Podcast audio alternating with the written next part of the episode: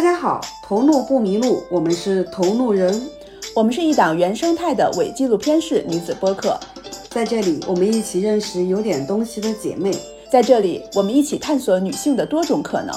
我是瓜姐，可能是北京最会传饭局的广告人，我是近期沉迷听播客和制作播客的 Sherry。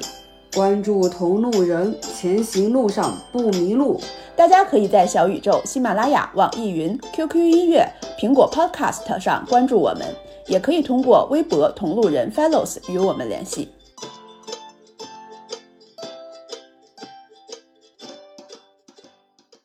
大家好，我是今天早晨八点被楼下大哥敲起来的 Sherry。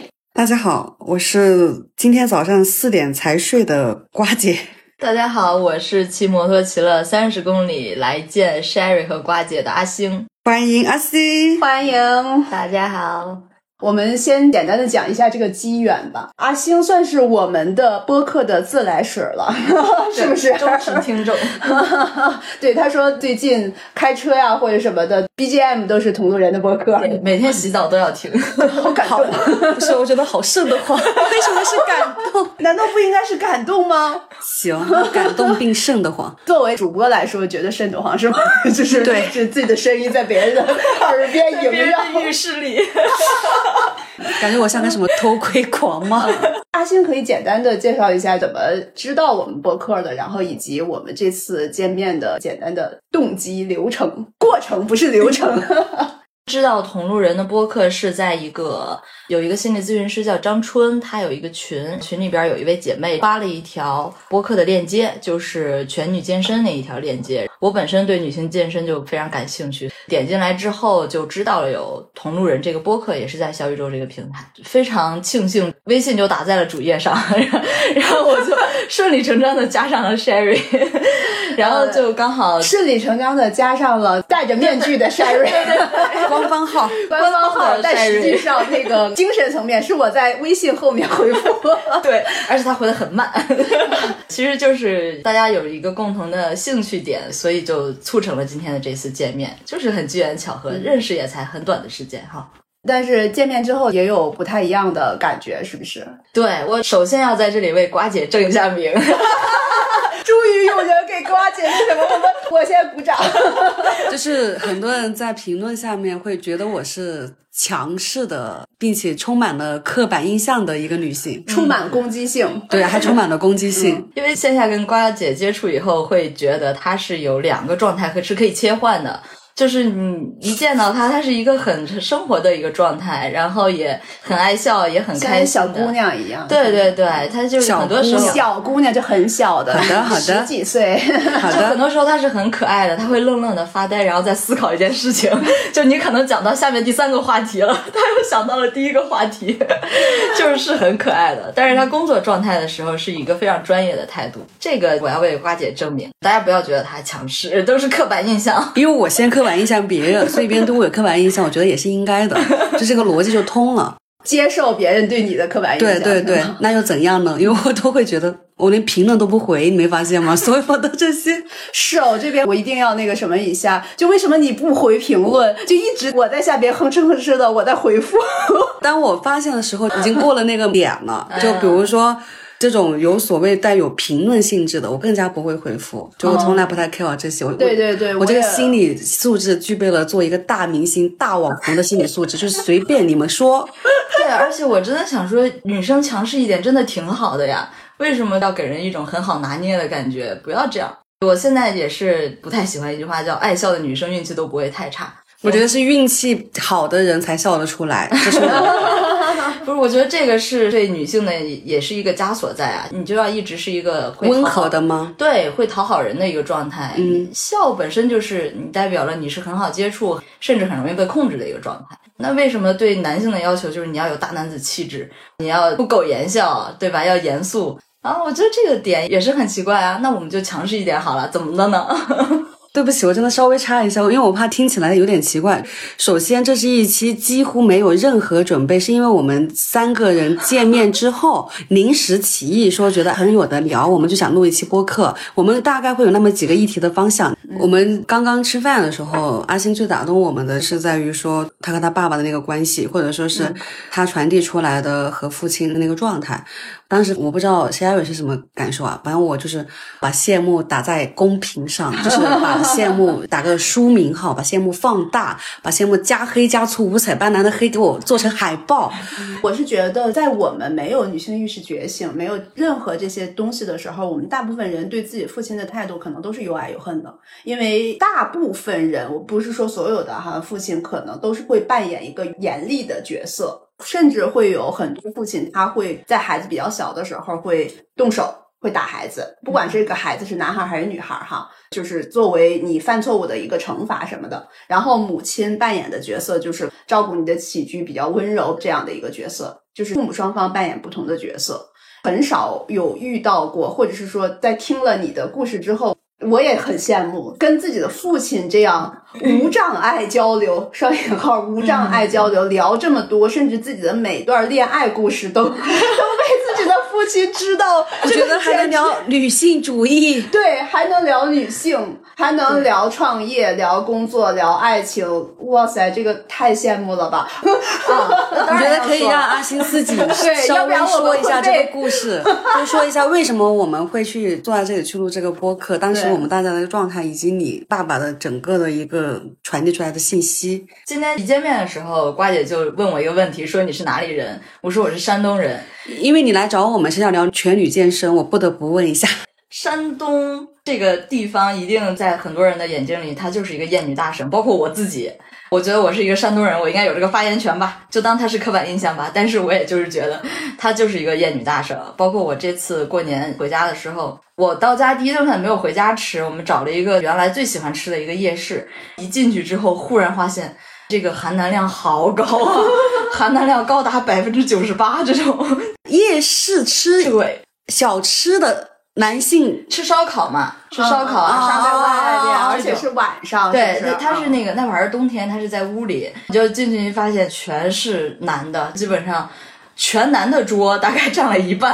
哎，呃，我所知道的是不是山东是在正席，就是比较那个什么的席面上边，女性是不能上桌的，有这个说法 呃，我没经历过这种，但是我听过有很多，就是特别是农村吧，应该很多是女性不能上桌。你要这么说，我从小到大，我们家如果比如说有朋友来啊，或者是家里人一块吃饭的时候，肯定也都是女性在厨房里忙活嘛。基本上你上了四五个菜，就肯定得开始吃了呀。那女性肯定还要在厨房里再继续忙活。嗯，你要上到十个菜、十二个菜，然后你可能这边人家吃一半了，喝的差不多了，你可能才过来吃。小时候会有这种情况。我虽然是河北的，但我家里边小的时候也是有这种情况。所以山东本身就是一个厌女大省，我原来意识不到，我也是这几年回去之后我才发现了这个状态。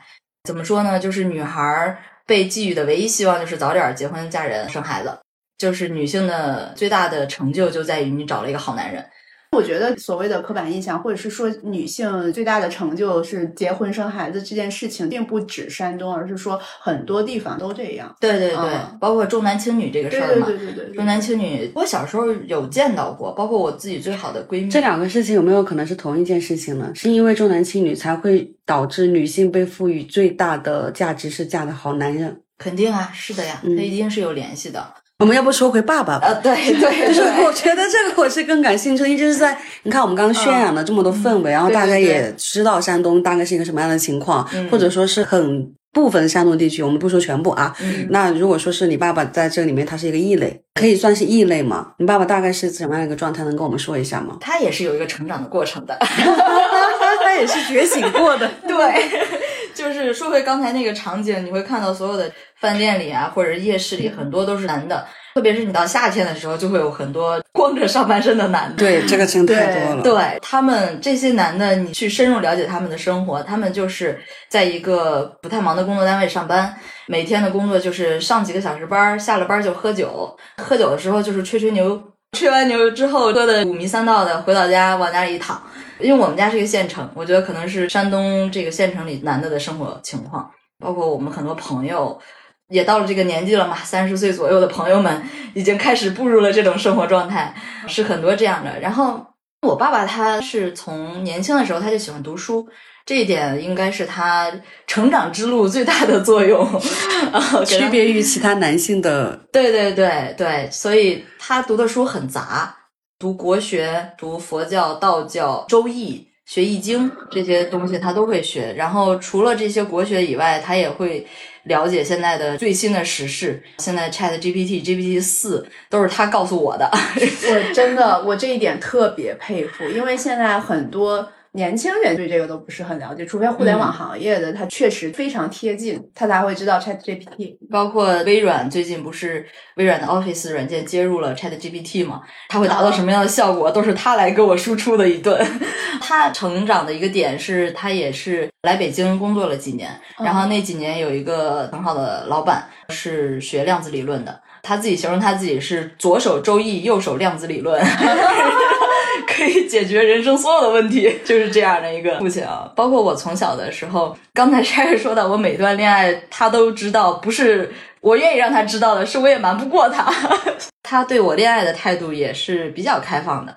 我从小还没有受到过太多，你一定要怎么怎么样，你就不能怎样这种教育。有说类似于你一个女孩子不这样就会怎样怎样，有这种类似的话语出现过吗？好像不是这样的表达方式，没有这样强烈的表达方式，但是会有一些，比如说他的角度是出于我的安全考虑，比如说我如果要出门的话，他就不希望我穿太短的短裤。他是出于关心，对他出于我的安全角度考虑，因为他知道这个世界不是这么友好的，明白明白，所以他不会让我穿很短的衣服。比如说有一阵子我们那个地方有一些持刀砍人的情况出现，那一阵子他就要让我晚上八点前必须要回家。这个跟你是男是女没有关系，他只是基于说是对你的安全的关心，跟男女没有关系。我可以这样理解这个逻辑吗？对他肯定是出于安全关系考虑，但是女孩子就是会。遭到更多不安全的因素的威胁，所以他是知道你是一个女孩，一定会有性别在里面的。如果是一个男孩，我觉得我可以举一个反面例子吧，就是发生在我自己身上的。我刚刚为什么问这个问题，是因为比如说在我家，假设我吃饭的时候可能吃相不好看，或者坐姿不 OK，我爸爸会说的话是：“你这样到婆家怎么办？”他的认知就是，或者说是他给我传递出来的信息就是，我一切或者说是我现在这个状态没有办法按照传统意义嫁得好，或者说是到婆家怎么办？又比如说同样是催婚，我不知道其他人听到是什么，反正在我这里听到的就是女孩子过了这个年纪就嫁不出去了。但是我很多男性朋友被催婚，他们从来不会接受到。娶不到了，或者说过 了这个年纪就娶不到了。但在我家是你就嫁不出去了。我刚刚之所以问这个问题，我今天坐在这里也是发现我们三个人的家庭确实会不太一样。我们相信父母可能都是爱我们的，但是只是他这个相处啊，或者说是整个的一个氛围，它就是不一样的。这个我们必须得承认，就是一个穿插对比哈。其实说到刚才这个，就是女孩子嫁不出去了这种状态。反而，我爸从小给我的一个想法，就是在我还非常恋爱脑的时期，我爸给我灌输的一个逻辑是说，如果你以后结婚了，他但凡敢动你一根手指头，我们就离婚。他会这么告诉我。再后来，当我开始到研究生的阶段的时候，我觉得人应该最想结婚的时候，就是在二十三四岁那段时间吧。我是在那个时间段是有想结婚的冲动的，但是我爸告诉我的是，我希望你工作的五年之内不要结婚。或者他说你三十岁不结婚我都无所谓的，因为他的逻辑点是觉得说我在学校的这个过程，我的三观并不够成熟，并不是十分的完整，所以他更希望说我在经历了工作和社会的一些锻炼之后，我有自己成熟的三观，再去选择我想要的生活。那时候我特别不理解，我说我想结婚为什么不能让我结？我甚至有别让他听到，就是我甚至有想拿户口本偷偷去领证的想法。但是我现在非常感谢他，我觉得如果没有他。对我这样的要求，在可能我现在娃都已经三岁了吧，但我现在非常感谢他，我现在还能有选择我想要生活方式的权利，也是因为他的这种精神在支撑着我，这是我很感谢他的地方。我其实很想问。因为我个人都会觉得，我们每个人可能对自己的父母，尤其是父亲这个角色，是又恨又爱的吧。因为确实刚才也有提到，很多时候他是非常严厉的，甚至会打骂我们。那你有没有对自己的父亲会有一些觉得他，不管是对你的层面，还是对什么层面，有一些比较负面的一些东西？有啊，我青春期叛逆的时候，相当的叛逆。是 青春期，我，我们其实可以不聊青春期，而是在因为青春期比较的特殊，对，是有生理的那个就是现在在这个年龄，已经是一个价值观、三观塑造的非常相对来说很完善的一个状态了嘛。嗯那你从现在你的角度来看的话，会不会有一些觉得不是很好，或者怎么样？会有想法，肯定会有不一致的地方。因为我爸，我总觉得我在跟他聊天的过程中，他对我是一个降维打击，是一个向下兼容的过程。所以 到现在这个年龄，你仍然认为你的父亲他其实是一个，他各方面是高于你的，是有有一定权威的，是能够帮助你在某些层面做抉择等等这些东西，是吗？我不得不承认是的，虽然我不太想承认这个事情，但是我不得不承认是因为这个来源两点。第一点就是他的阅历，包括他读的书也很多，这些方面他的逻辑思维方面是更完善。另一个方面，我觉得很大程度上也是来自于我从小到大对他的这种信任和依赖感已经形成习惯了，包括他现在对我说的很多东西也是会影响我的判断的。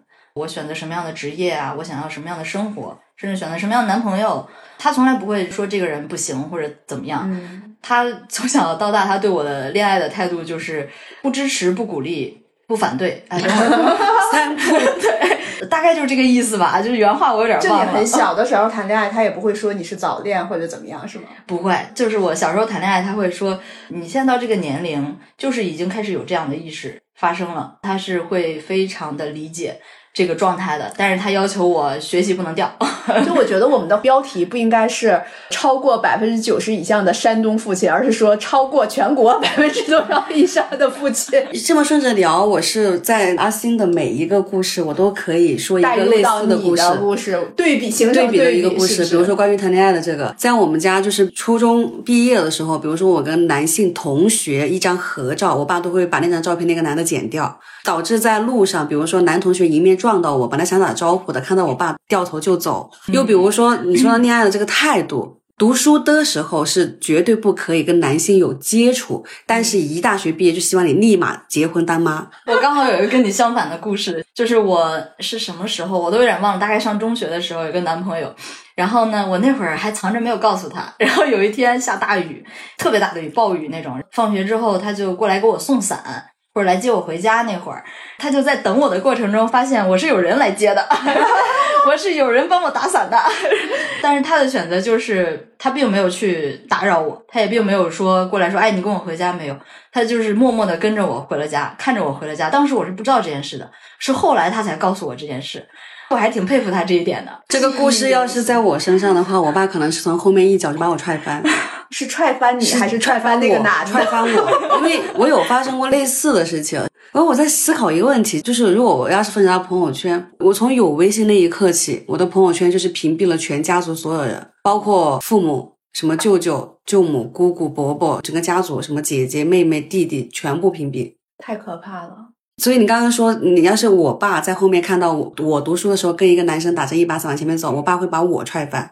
发生过真实的故事是在全校放学高峰期，在校门口打了我一顿，我都已经忘了理由了，忘了为什么了，但是确实是有这么个事情，肯定都不是谈恋爱，就是一些普通调皮捣蛋什么的一对些事情。对，我觉得这期要被我爸听到，他一定飘了，他要膨胀了，他非常骄傲，因为从小我们家就是他一直是被别人羡慕的爸爸。其实我妈妈也是，就我们家是一个被别人羡慕的家庭，可以这么说。当然，我不是那么骄傲这件事情，就是我因为你在成长的过程中也是会受到一些来自家庭的压力和冲突产生的。不可能说没有跟爸妈吵过架，怎么可能呢？嗯，也是有的，但是整体来讲，我们家百分之九十的时间还是一个非常快乐、非常欢快的状态。因为我爸是一个盲目乐观主义的一个人，他自己形容他自己是一个盲目乐观主义的人，就是他对一个事情，就不管我跟他说什么，他都觉得挺好的，是一个好事儿。就是他经常说一句话叫“万事皆好事”，所有的事儿都是好事。这件事情他一直在践行。他分析他自己的整个成长过程，种种波折经历，他都认为是件好事。所以其实这么听下来的话，并不是说他是一个合格的一个好的父亲，而是因为他是一个健全的人，所以他才会是一个好的父亲。我刚才也想说这一点，对，这个一定是一个前提。他是一个健全的人，就是我们不要把他局限在他是一个男性或者他是一个他是一个父亲父亲，而是说他这个人他本身就是一个从性格各方面都很棒的一个人。可以这么说，他也有很多朋友。因为在咱们现在这个社会环境下，本身男性就是一个地位比较高的，特别家庭地位里，绝大多数情况哈，特别是传统家庭里，他们的地位本身就是比较高的，这种情况可能还真的是比较少见。我们家也是一个相对传统的家庭，就是我爸他也不会收拾东西，也是我妈一直在照顾家里，在维持家庭一个干净的状态。但是我爸也不太收拾东西，但是他也有时候会做饭呀什么的。他后来不经常做饭，他是因为他觉得我妈嫌他做的不干净，或者嫌他把厨房炸掉那种。但是他也是会去做。大家听到这话，可能会形成了两个完全对立面的一个父亲的一个状态。我也不得不给我爸爸公正的一个角度，就是他确实在对于家庭的责任和承担义务上面，并没有那种说男人一定。不做什么，女人一定要做什么。反而我爸爸可能会更照顾家庭一点，或者说是会更那个把家庭稍微要操持的好一点。包括对我妈妈，对我也是属于说是极其之好的。我发现这个挨打为什么只有我挨打？就这个事情，就是并不是说像那种小说或者是有些真实的社会新闻的事故，就是那种喝了酒就打老婆，不是那样的。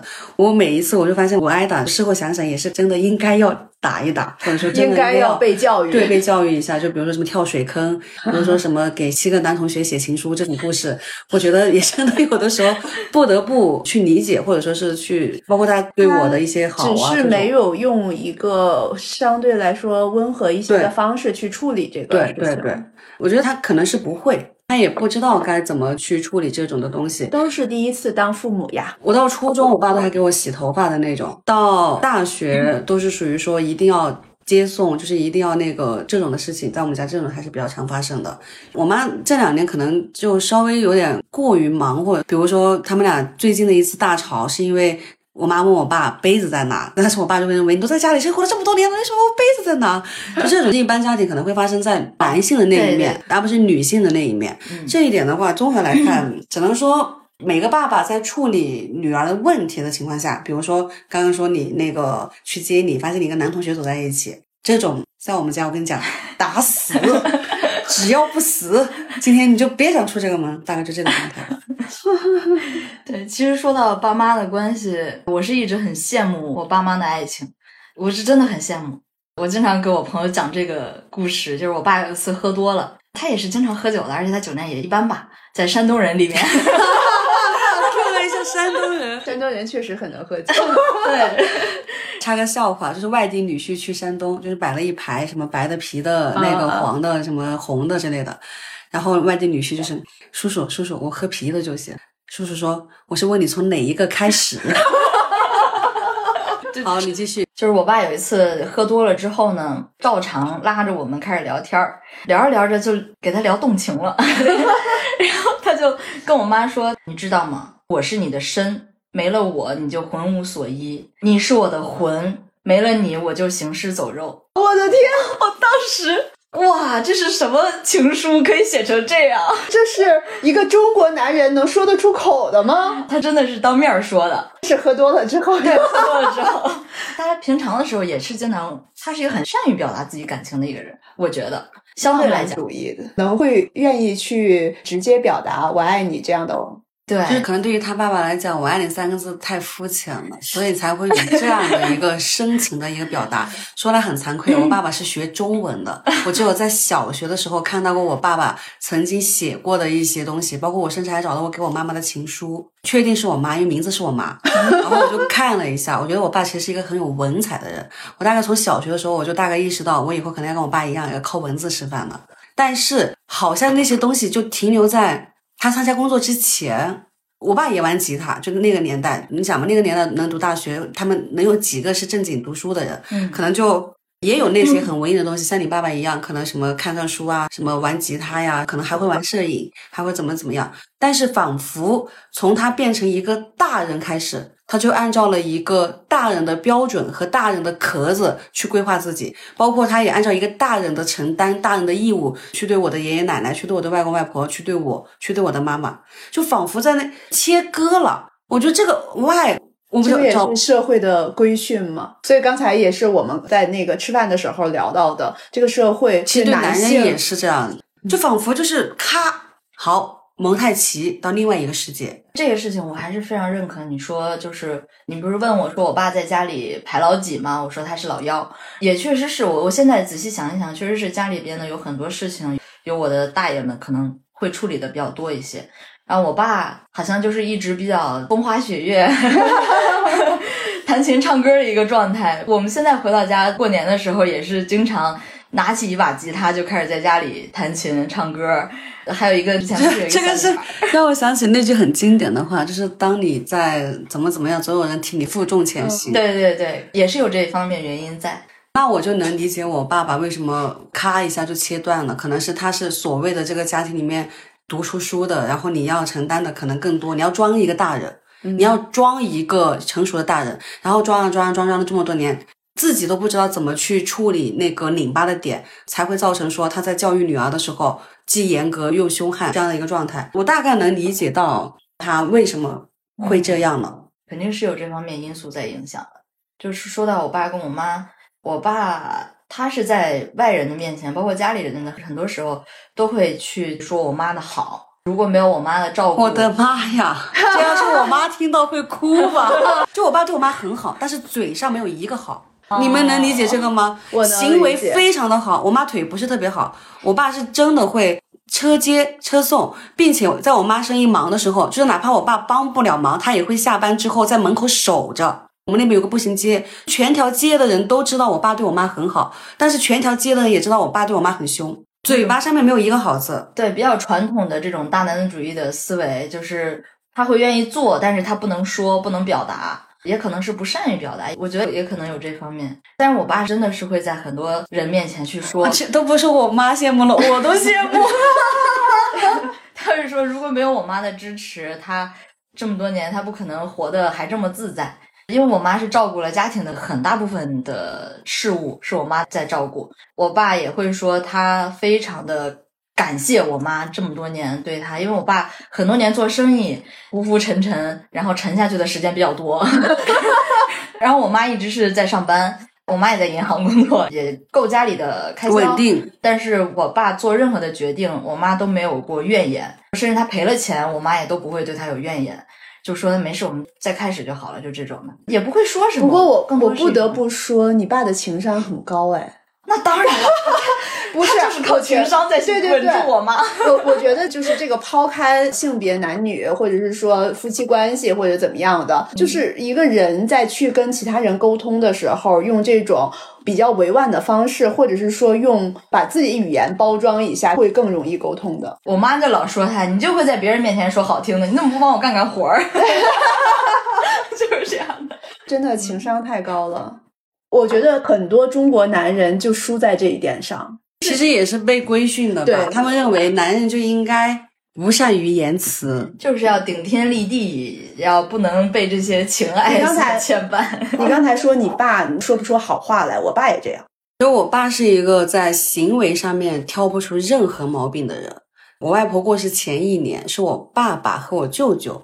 贴身照顾，包括我外婆过世的时候，我爸爸也是认为费用啊什么之类的应该一家一半，因为我们只有我舅舅和我妈妈，包括我外公去长沙做手术，也是我爸陪着去的。在行为上面，你看他对他的老丈人、丈母娘、岳父岳母都是这个状态，所以可想而知，他对我爷爷奶奶会更好。我也不是更好，其实是一视同仁，是真的做做到了一视同仁。谁身体有问题就我爸上，包括对他的平辈也是一样的，行为上面没有任何问题。对他的下一辈，就下一代，就我这一代也是没有任何问题。但是唯独就是在嘴这个事情上面，而且我觉得很不可思议的一点就是，他这个嘴是只针对于我妈和我，他对于平辈、长辈、朋友、同事交流沟通没有任何问题。有没有可能，他就是通过这种方式在树立家庭里边的一个威严？我就是要在上边的，我就是要有话语权，我就是要在语言上边，我要有站在制高点，是要有优势。我觉得这个问题不能去单纯从某一个维度去理解他为什么会区别对待。嗯，我自己成长到现在，我发现我也有这个问题。我也有曾经，或者说是到现在都会有所谓把不好的一面、把坏脾气留给了所谓最亲近的人。我越到现在，我越不能去单纯的去看他为什么会这样。我可能会更考虑综合性的，包括他也会面临他的人生的课题，他也会面临就是他职场上面的问题，他也生活的问题。这个问题我现在没有答案，但是肯定我相信不是一个单一的维度的答案，大概是这样的一个状况。那我在想这件事情，我不知道能不能这样描述啊？我觉得这是不是也是一种物化女性的方式呢？就是可能对一个父亲来说，他的妻子和女儿都是他的附属品。有没有一种可能，他也并没有想用一种尊重的态度去对待家人呢？我不知道，我觉得这一点你是说把这个事情当重男女吗？就是从性别来思考这个议题吗？我觉得会说重了。如果是他还有一个儿子呢？不太是，我们家算是有一个弟弟，只不过说是属于叔叔家的儿子，跟我长大，大概这样的一个状态，一模一样，也是非打即骂即凶，是一样的。就是这个事情，我真的觉得我很佩服，他真的做到了一视同仁。他也不重男轻女，他也不会觉得说让我别什么吃好喝好这种，完全不可能。但是确实是在管教上面，真的做到了非打即骂，一视同仁。这也不得不说是他的一个优点。在一视同仁这件事情上是吗？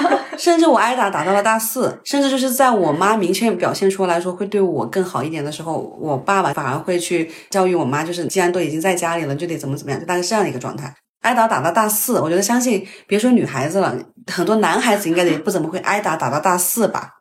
我应该是小的时候挨打过，但是具体从什么时候变了就不会被父亲打了，我也不太记得了。但我印象里，我打是肯定没有的。最严重的体罚就是给我关了小黑屋，然后站墙根儿啊，这种情况可能是经常有的。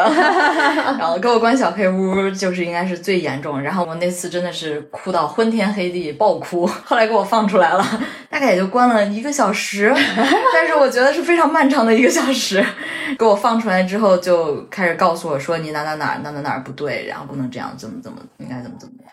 那是很小的时候了。你这么去理解这个事情的话，好像还真是诶。他不管是对我还是对我妈，好像就是没有一种沟通的欲望，或者说是没有一个沟通的契机，更多的像是输出、就强势、命令、要求你要，大概是这样的一个状态。我不会跟你解释为什么要这样，你听我的就对了。对，你必须要听打一顿就可以了。对你必须要听我的，必须要遵从我的。啊，我觉得我爸有时候也会这样说，你就得怎么怎么怎么怎么样。但是可能是对于一些生活习惯方面，或者是，哎呀，我现在都记不太清了。就是我比较很逆反他的时候，他就会说你就不行，别问为什么了就不行。我是不是过多的记住了他的好？我甚至印象特别深，就是我们家只要叫我的全名，就一定是出事儿了，一定要挨打。嗯所以导致我工作以后，我真的我几乎不会去跟人家说我叫周什么，不会去说全名。我对我这个名字没有那么喜欢这个名字。就别人叫你全名的时候，你就会有一种联想或者不太好的，就是一种恐惧涌上心头。从小家庭带来的一些东西。今天还要聊的一个点，说那个父母打孩子算家暴，这个我真的是从来没有想过这个方向。我觉得是算的呀，而且我一直特别笃定，觉得他算。我们家就不是那种说往死里打，打打打打打，不是那样的，可能就是啪这种打。只有小时候可能是真的是过于调皮，才会真的是狠打一顿。我觉得这个东西就是在我的理解里，家暴就是家庭里的暴力，就是你在家庭里可以实施的，并且如果你把这个东西放在社会上，它就一定会遭到惩罚的东西。但是在家庭里，因为有了家庭这个外壳保护。就不会遭到惩罚。你这个逻辑好对啊！你的意思就是，比如说我爸去打别人的小孩，对 就要被抓起来。对呀，但是打我，全楼的邻居只会呵，又不晓得做了什么。就是在中国，可能更多的会认为自己的孩子，这个孩子仍然是父母的附属品。对啊，我拥有打你的权利，我拥有管教你的权利，是这样的。而且我是觉得说，对于家暴的底线可以再低一点。低到甚至没有动手，哪怕是言语的暴力都叫家暴。我觉得他多低，那我每天都在遭受家暴吗？就是你现在这个年龄了，你也在遭受家暴？对啊，每天啊。因为我是想说，如果说我们把这个底线放的再低一点，是不是就可以拯救更多一点的女性？因为很多女性就是会觉得说，她也没有很严重的打我，她只是打了我一巴掌，或者她只是踹了我一脚，好像也没有很严重，我也没有很疼。那我是不是不能这么矫情的把她认为说？他是在对我家暴，我觉得这种想法的女孩应该也是大有人在的吧？会有。那我们就希望说把这个标准放得再低一点，再更低一点，就是让女孩知道，任何让你觉得不舒服的事情都是一种暴力，冷暴力也算，隐形暴力也算。我上大学的时候，曾经有一个大学同学，情侣吵架，那个男生就曾经在大庭广众之下，应该是在公交车上吧，扇了这个女孩。因为我是在东北上的大学，我又要说一个地域的刻板印象了。不行，这里没有东北人，不能说，不能说。好吧，这里卡掉，要不然会被骂是吧？也没事儿。我身边遇到过很多这种，但是在女生看来，不认为这个是家暴或者怎么样。好离谱！如果是伴侣打我，哪怕是推一下，我都会觉得是家暴。但是你父亲家里人就就不会觉得，你会对他的包容无限大。对啊那是因为我也干过很多真的很伤他的事情啊。我在高中的时候写的日记里面明确的写的是希望我爸爸早点死掉，我爸爸还看到了。我觉得我也是在家暴啊。如果要是这么去理解的话，这个就又回到了沟通了，家庭里边的沟通方式。但是你不觉得，因为你 是家里边的孩子，你的这种行为是受家庭的沟通方式的影响吗？它这个逻辑是在于你在还没有成年的时候，你在家庭里你是一个绝对的弱者的存在。，对，那弱者对于强者的所谓的暴力，能够对他产生多大的威胁呢？是不是最多只是让他反思一下？但是强者对于弱者的暴力是会对他的身心造成巨大的伤害的。我是这么想的。我觉得一个我们不应该在一个弱者接受到暴力之后的这种反抗的行为，还把它称之为一种暴力。我觉得这个不合理。自卫的权利嘛，对对对对，我总要刚才有。想到这个，对我正当防卫是吧？对对对，给自己在日记本里边画小叉叉，给了一个合理的解释，我这是正当防卫。如果是聊到这个议题，我就会想，那我现在对所谓的比我弱的人，我是会像我爸爸那样子去攻击性的处理吗？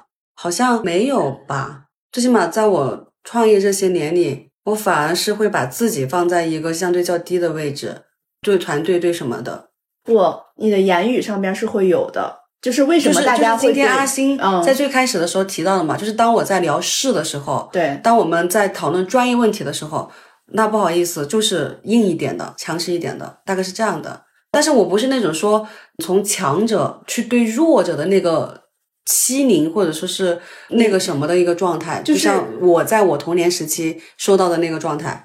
你其实有的时候会不自觉的站在制高点上面去评判一些事情，这个那应该也是在偏工作，或者说是偏那个录播课的时候也会有呀。啊，这这在我看来也是工作呀。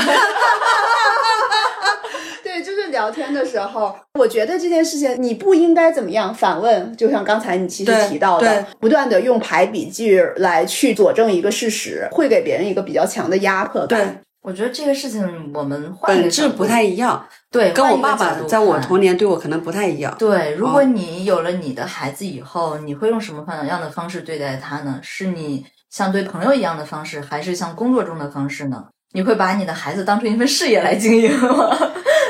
这可能就是为什么 迟迟觉得还是不要生的 比较好的核心的原因吧。是因为我没有答案，而且我曾经就是我说过最伤我妈妈的话是类似于我之所以不想当妈，是因为不想成为你这样的妈。那同样的这句话，我到现在为止是依然没有答案的。在我没有答案之前，我是不会去当妈。这句话有。没有把你妈伤哭？当然，我妈三四天反思，给我那个发小作文，说自己没有想到对我影响这么大，巴拉巴拉的。结果再过三四天，还是 赶紧生啊！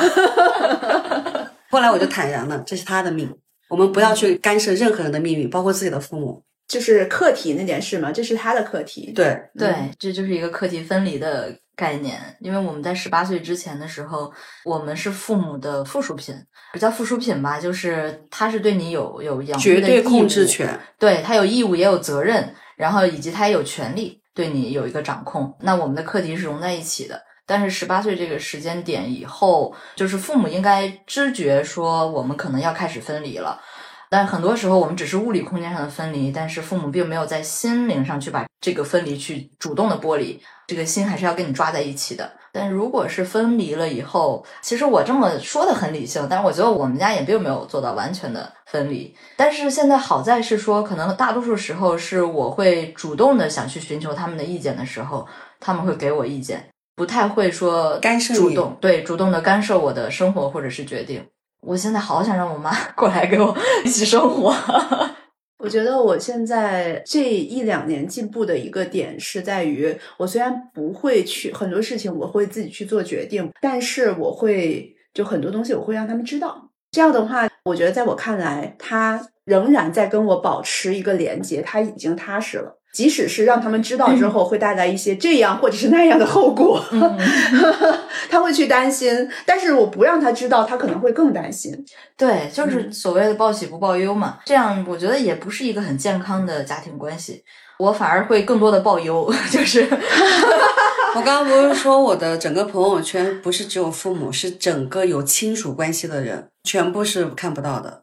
所以我发朋友圈从来不分组，就是我在加这些人的时候，我就已经把你们分组了。我其实有一个比较好的体验，就是我做了这样的行为之后，就我前段时间跟我父母又长时间的生活在一起，很长一段时间，就是我自己的很多事情都有告诉他们了。之前他们一个在北京，就是他们两个是在其他地方生活嘛，然后有很多东西没有必要让他们知道的，但是又生活在一起一段时间之后，我就告诉他们了。包括我们现在做播客，我妈都是我们忠实的听众，挺好的。对对对，她就会听我们的播客，然后她通过播客了解到我现在的一些生活。我的感觉是她会更踏实一些，然后她会更理解我一些。当然是这样对。我跟我妈经常我会问她各种各样的问题，小到这个菜怎么做呀，那个东西应该怎么弄啊没。有没有没有，我其实觉得这个菜怎么做或者什么的，这些是一个基本的连接。你有没有沟通到那种更深层次的一些东西？就比如说，我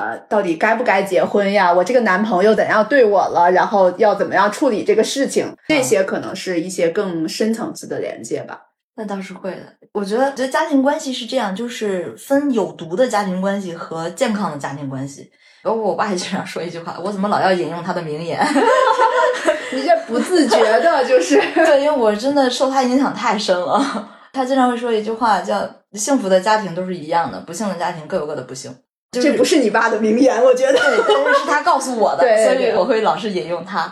如果真的是一个有毒的家庭关系，尽早的剥离是有必要的，甚至我压根儿不跟他连接都是有必要的。就像你刚才讲的那个家暴的故事，对对对，就是如果是像那样的话，因为你首先你要自己要先活成一个独立的人，你才有可能照顾到家庭。我是这样觉得的。我的女性之路觉醒的一个点，就是在之前的很多年会有一些浅层的一些飘着的感觉。自己有一些或多或少的认知，但是并没有形成体系。对我觉醒的一个点，是我有一次听海马星球那个我的返校之路那一期，嗯那一期是真的给我震撼到了。那是一个非常有毒的一个家庭环境，然后我会想到说，我没有那样的感同身受的感觉，但是山东的一些农村真的会有说，生了一个儿子以后，我要再生一个女儿，然后拿女儿的彩礼去给儿子结婚、买房、买车，给别人家彩礼。就像是在卖女儿，你看，我每次听到这种故事，我就会说啊，我们家还挺好的。就起码不会有这种事情发生。但是这个就是更难的一点，不健康的家庭关系不一定就是有毒的家庭关系，在这两者中间是有中间派的。中间派其实是最难受的那一派，就是我既没有办法彻底断亲，也没有办法说像你这种可能更像外求，更像内求。对，你说这个点是对的，因为这个家庭关系它很复杂呀。你有的时候在这个球里面，你有很多的爱在里边儿，也有很多的一些暴力在里边儿，甚至还有恨的东西在里边儿。那你但凡有比较多的爱的时候，你就很难去割舍。但是有毒，我觉得这个有毒这个概念，你也没有办法很好的去定义它，它要到哪个程度，就是你的里边的爱占到百分之多少以下，它就叫有毒呢？这个也很难去定义它。昨天我跟一个姐姐聊天，聊到一个点啊，就是我们都愿意去探讨所谓原生家庭，探讨自己自我成长和原生家庭的关系。我之前其实跟陈姐也聊过这个事情，就是我们都认为说，三十岁之前你可以说啊，我是原生家庭，我那个这不好那不好，我怎么怎么怎么怎么啦。但是你真的到一定的年纪，比如说拿三十岁来举例，你不可能说把所有的问题都放到原生家庭，就好像是那天我们聊的那个话题，女性主义是万能的解药吗？仿佛就是你只要现在你自称是女性主义，你就可以解决一切问题了吗？你就可以去逃避一切问题吗？可能一样的道理。还是得看你自己怎么去看，怎么去解这个题，怎么去解这个锁。才是去判断说是有毒的关系还是怎么样的一个关系。我有的时候你反过来去想，如果不是因为我们家对我就是如此的一个比较严苛的一个状态，我也不可能说如此的不恋家，或者说是如此的敢自己飘，敢自己去闯，敢自己去试试。你又何尝不是一种反向的助力的一个推力呢？对，是这样的。瓜姐说了一个非常重要的一个点，就是说这个也是阿德勒心理学的一个很重要的点。就是我们的现在的成长的性格也好，看待事物的方式也好，它都是有原因的。我们一定能找到在你过往的生活中、你成长过程中的对应的点。对，但是这个原因你找到了以后，它其实并不重要，重要的是你怎么看待这个原因。对对对对对，你怎么看待？怎么去调整你的方法、你的行动层？这个是重要的点。还有就是杀不死我的，必使我强大。想到这句话，因为确实有很多不太好的东西，反而使你成长了，使你强大了嘛。我没办法否认这个。那慢慢的会发现，我自己身上也是有我爸爸的一些影子在的。当然有了，我有时候会发现我的动作，甚至我说话的语气都跟他一模一样。我和我爸长得一模一样，别人也是这么说我的。是吗？我所有的朋友都说我跟我爸是一个模子里刻出来的。中国传统的一句话叫做“女相妇，不顺也暴父”，就类似于这样吧。反正就大概就是是一个好的一个项目。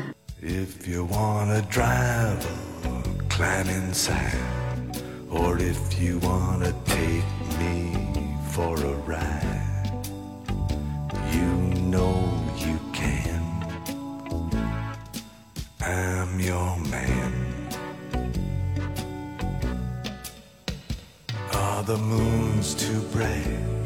The chains too tight? The beast won't go to sleep. I've been running through these promises to you that I made and I.